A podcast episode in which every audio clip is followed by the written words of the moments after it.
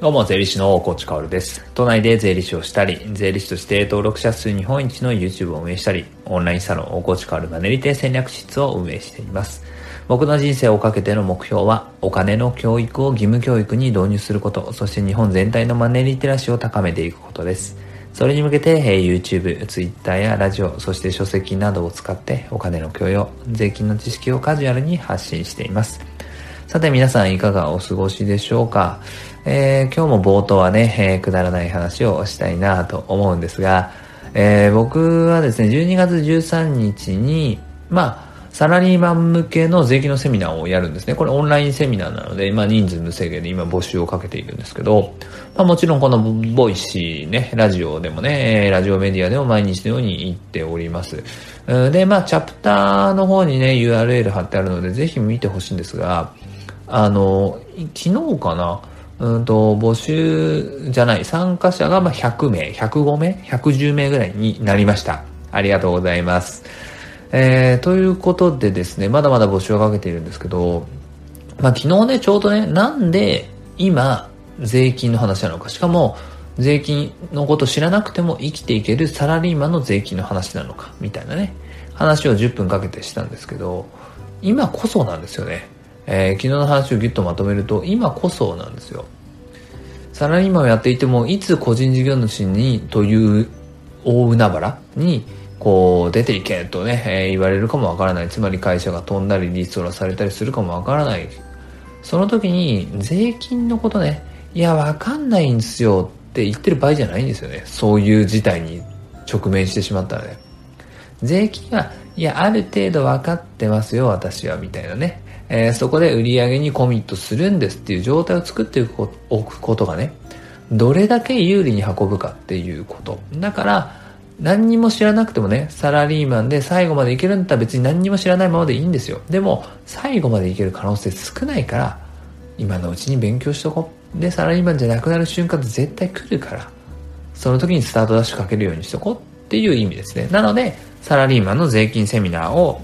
今やろうかなって思ったわけです。特にこのコロナでそういう事態に陥る人が多いからね。だからやろうと思ったわけですね。サラリーマンは、こことこことここを押さえといて、こうやって得をしとこうね。そして来たるべき個人事業主時代に、ここを押さえておこうねっていう話を1時間ぐらいでギュッとしますので、気になる方はセミナーの方を覗いてみてください。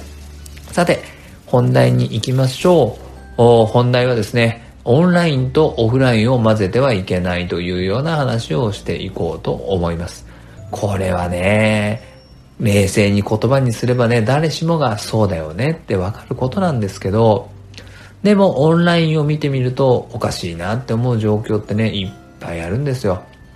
先日ですね、そんなにその SNS とかオンラインとかに慣れていない人とお話をしていたんですね。で、彼はまあ Facebook はやっているけれども、まあ Twitter とかね、え、YouTube とかやってないし、Instagram もやっていない。で、当然ね、そのオンラインサロンとかこういうラジオメディアとかラジオアプリメディアとかねそういうのもやってないので、まあオンラインでの体制がそんなにないわけですよ。体制って耐える性別のせいで体制ね。あんまりないわけですよ。でもそういう人でもコメントっていうのに触れる機会があって、それがオンラインセミナーなんですね。えー、彼はあイベントを企画したり、えー、まあイベント企画だね。えー、しかもその教育系のイベント企画をしている人なんですけれど、おこの前も3000人ぐらいオンラインセミナーで動員してた気がしますね。で、えー、コメントで質問を受け付けたりしているわけですよ。 Zoom とか使ってね。で、いつもはオンラインに触れてないんだけど、オンラインセミナーだからね、そのコメントを書く人がいるわけですよ。当然なんだけど。で、そこって YouTube のコメントっぽくなってくるんですよね。まあ、YouTube ほどね、えー、通りすがりの人がわーっと来て、ね、名前も知らない、顔もわからない人が来て、わーっとアンチコメント書いていなくなるみたいなことはないと思いますよ。オンラインセミナーなんでお金払って来ているわけですからね。ただでも、一人の主催者じゃなくて、えー、イベンターがいて、で、いろんな人がいろんなところで話をするようなものだったので、まあ、あ A さんのためにチケットを買ったけれど、B さんとか C さんの話も聞いてみようみたいな人もいるので、えー、そこまでなんだろうなあ、ファンドが強いとかいうわけではない、オンラインセミナーだったわけですね。オンラインイベントですね。えー、で、そこでコメントはね、やっぱりね、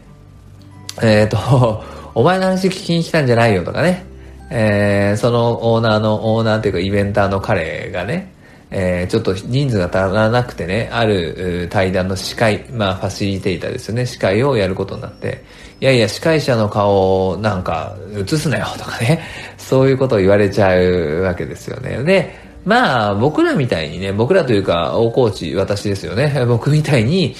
こう SNS とか YouTube とかのね、体制が強ければそんなのとってことないんですけど、その体制がない人はね、えー、オンラインセミナーとかって結構気の毒だなと思うんですよ。いきなりそういう言葉浴びせられちゃうからね。想定してないわけだからさ、バリ雑言っていうのは。で、体制がなくて、でも、オンラインセミナーっていうものが、この世に出たというか、認知されたからね、やっていくじゃないですか、オンラインイベントっていうのは。イベントやるときっていうのはもう絶対みんなオンラインと絡めるでしょ。その時に悲劇が起こるよなって思うんです。まあそれがアンチコメントですよね。えー、本当に心ない言葉で人を傷つけるっていう。それでね、本当にこれはね、よく言われていることだし、本当にそうだよなって思うんだけれど、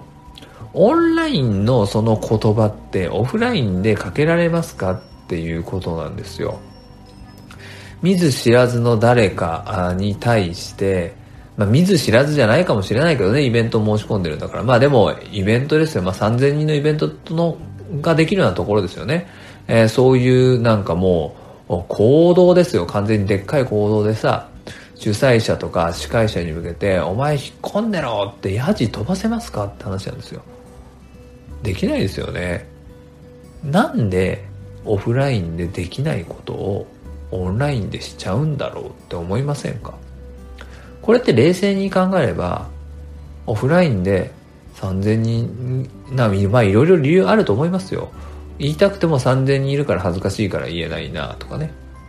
思って言ってない人もいるかもしれないし、そもそもそういうものは言っちゃいけないよねって思って言ってないかもしれないし。でもオンラインになった途端言う人めっちゃ増えるんですよ。これって情けないな、あの何者でもないんですけど情けないな以外の何者でもないなと思うんですよね。だってさ、これは本当に恥ずかしいことだと思いますよ。人が見てなかったらやろうみたいなね。えー、自分のこと特定できないからやろうみたいなね。そういう気持ちがどっかしらあるから、オンラインだと罵詈雑言、アンチコメント、誹謗中傷を言う人が増えちゃうんですよね。正々堂々ね、え顔面が見えていても、3000人の方が聞いていても、俺は間違ってるものは間違ってると批判するよっていう人はね、別にオンラインでもオフラインでもやること一緒なんで、別に堂々と言えばいいと思うんですよ。それで相手に届いて、なんか話し合いとかになっていいことがあるかもしれないし、それはそれでいいと思うんですけど、オフラインでやれないようなことをオンラインでやるっていうのはやめましょうねって話ですね。そしてね、また逆もしかりなんですよね。オンラインとオフラインを混ぜちゃった方がいい時もあるんですよ。オフラインでそれやってるのになんでオンラインでやらないのみたいな瞬間もね、あると思うんですよね。なんかね、パッと例え話出てこないですけど、オフラインだったらものすごくこう、なんて言うんだ、どぶ板営業みたいなことをする人がいるとしてさ、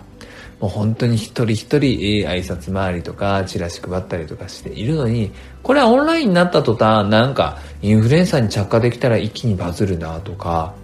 あなんかツイートしてれば誰か拾ってくれるんでしょうとか思っちゃって集客に、えー、こう力を入れない人がいるんだけど、オフラインでドブ板やってんだったら、オンラインでもドブ板やりましょうよって思うんですよね。一人一人に DM 送ればいいじゃないですか。一人一人にツイッターとか、あインスタグラムとか、あ YouTube とかコメント送ればいいじゃないですか。それをなんでオフラインでできるのにオンラインになった途端オンラインの奇跡みたいなのに押しにしちゃってね、やらないのっていうことなんですよね。だからオンラインとオフラインっていうのは、こう混ぜ方注意ってことなんですよね。ちゃんと混ざり合うところでは混ざり合えばいいし、オンラインとオフラインを一緒にしちゃいけない場面っていうのもあるので、そこはもう人のね、人間のその人のリテラシー次第なのかなって思いますね。そこはバランスをとってね、えー、素敵な人になりたいなと僕も思います。何かの参考になれば幸いです。それでは素敵な一日を最後まで聞いてくれたあなたに、幸あれ。じゃあね。